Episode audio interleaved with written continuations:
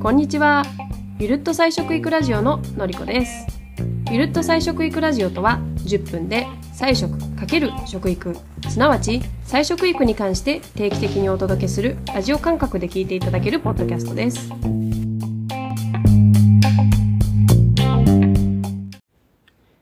菜食育が菜食の食育でこのラジオのテーマだとしたらなぜに睡眠のことを？と最初から突っ込みたくなる題名だと思いますがその気持ちはぐっとこらえてください私が食事以上に大事だと思っている睡眠の話を今日はします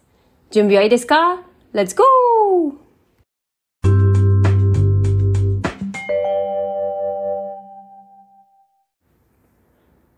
いくら食べ物にこだわっても寝ていなければ水の泡。体の冷え、ホルモンバランス、精神の安定、記憶力、仕事力、性欲、認知症、体の治癒力、免疫力、などなど、良質な睡眠を確保するかしないかで、これらすべてに大きく差は出ます。数年前、毎日飲んでいた低用量ピルを飲み忘れたと気づいて、心配しすぎて数日寝られませんでした。そしたら、なんと母乳が出てきてさらに焦った出来事があります。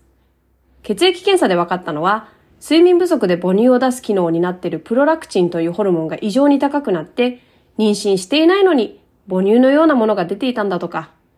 妊娠したかもと心配しすぎて寝なかったら、かえって妊娠の症状が出てしまいました。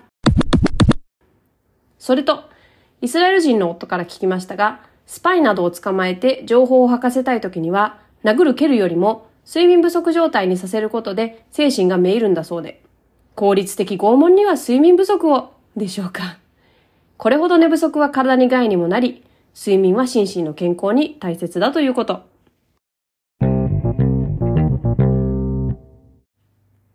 さて、睡眠の仕組みと効果についてちょっとだけ。人間の睡眠は基本的に太陽と直結していて、明るければ熟睡は難しく、暗くなれば体は寝る準備に入ります。日が昇ると幸せホルモンで有名なセラトニンが分泌され始め、お昼過ぎにピークを迎えて減少します。そして、起床から14、5時間後に分泌が始まるのが睡眠ホルモンで有名なメラトニン。セラトニンを原料にメラトニンが作られます。これだけでもさせてください。太陽と共に起きて、一気にセラトニンを上げてハッピーな活発な一日を過ごすことは、夜の快眠にもつながるんです。セラトニンを頑張って作っただけ、メラトニンも作られるのでね。そして、もう一つ大事なこと。メラトニンは眠気をもたらすだけではなく、抗酸化作用によって細胞の新陳代謝を促したり、疲労回復、病気や老化防止にも働いてくれるんです。他にも効果はたくさんですが、今日の説明はこのくらいにして次に行きましょう。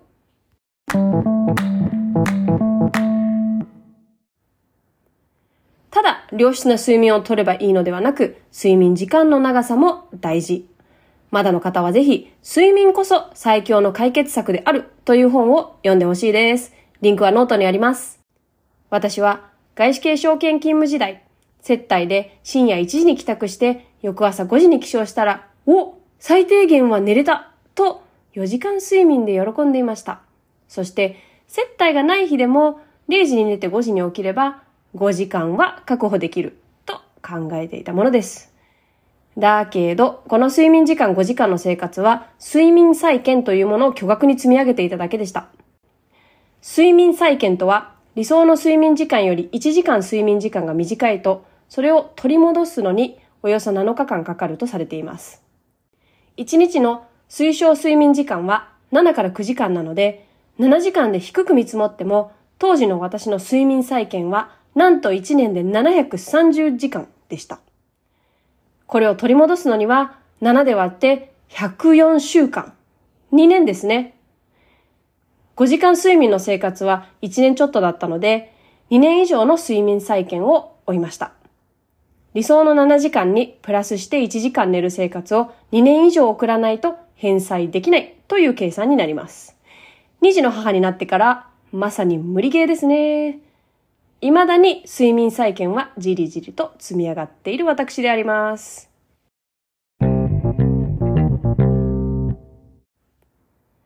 子育て中であっても夫婦で協力して7時間は確保できる体制を整えています。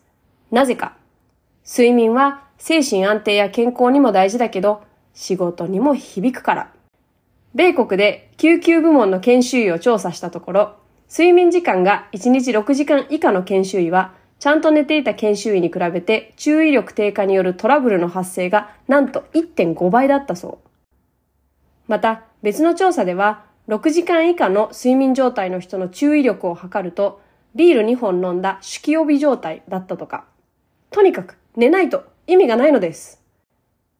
子育てにおけるイライラ、子供への八つ当たりはどうしても避けたい夫と私。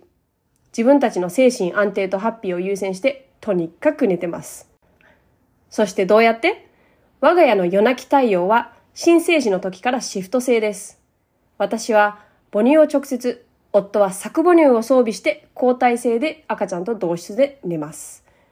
オフの方はのんびり別室で朝まで熟睡。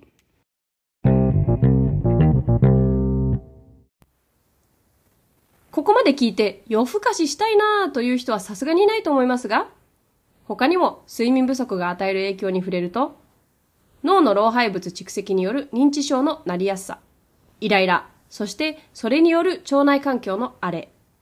腸内環境が荒れることによる肌の荒れとむくみ、食事ばかり気にしていたり、起きている間に温活など頑張っていても寝ていないと意味はないですよ、ということ。農薬や添加物を食べても寝て浄化、排泄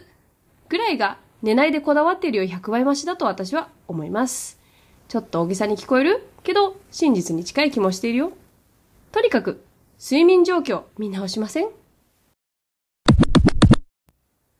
さて、ネットで睡眠改善と検索すると色々出てくるので、それ以外のことで私が個人的にやっていて効果的だと感じる策を紹介します。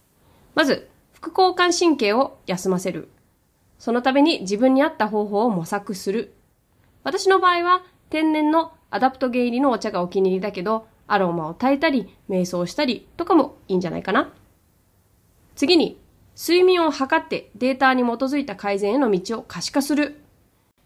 私はちょっとオタクなので、ヘルステックのデバイスは過去に3個くらい使った経験があるけど、今使ってる Oura Ring というのが一番おすすめ。そしてあと2つ。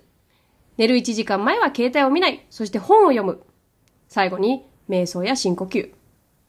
実はこれ、全部私は毎日やってます。余談だけど、おすすめしたオーラリングは世界中で販売されていて、国別データを見ると日本人がやっぱり一番寝ていない。皆さん、寝ようねおやすみ次回はみんなが大好きなタンパク質についてお話しします。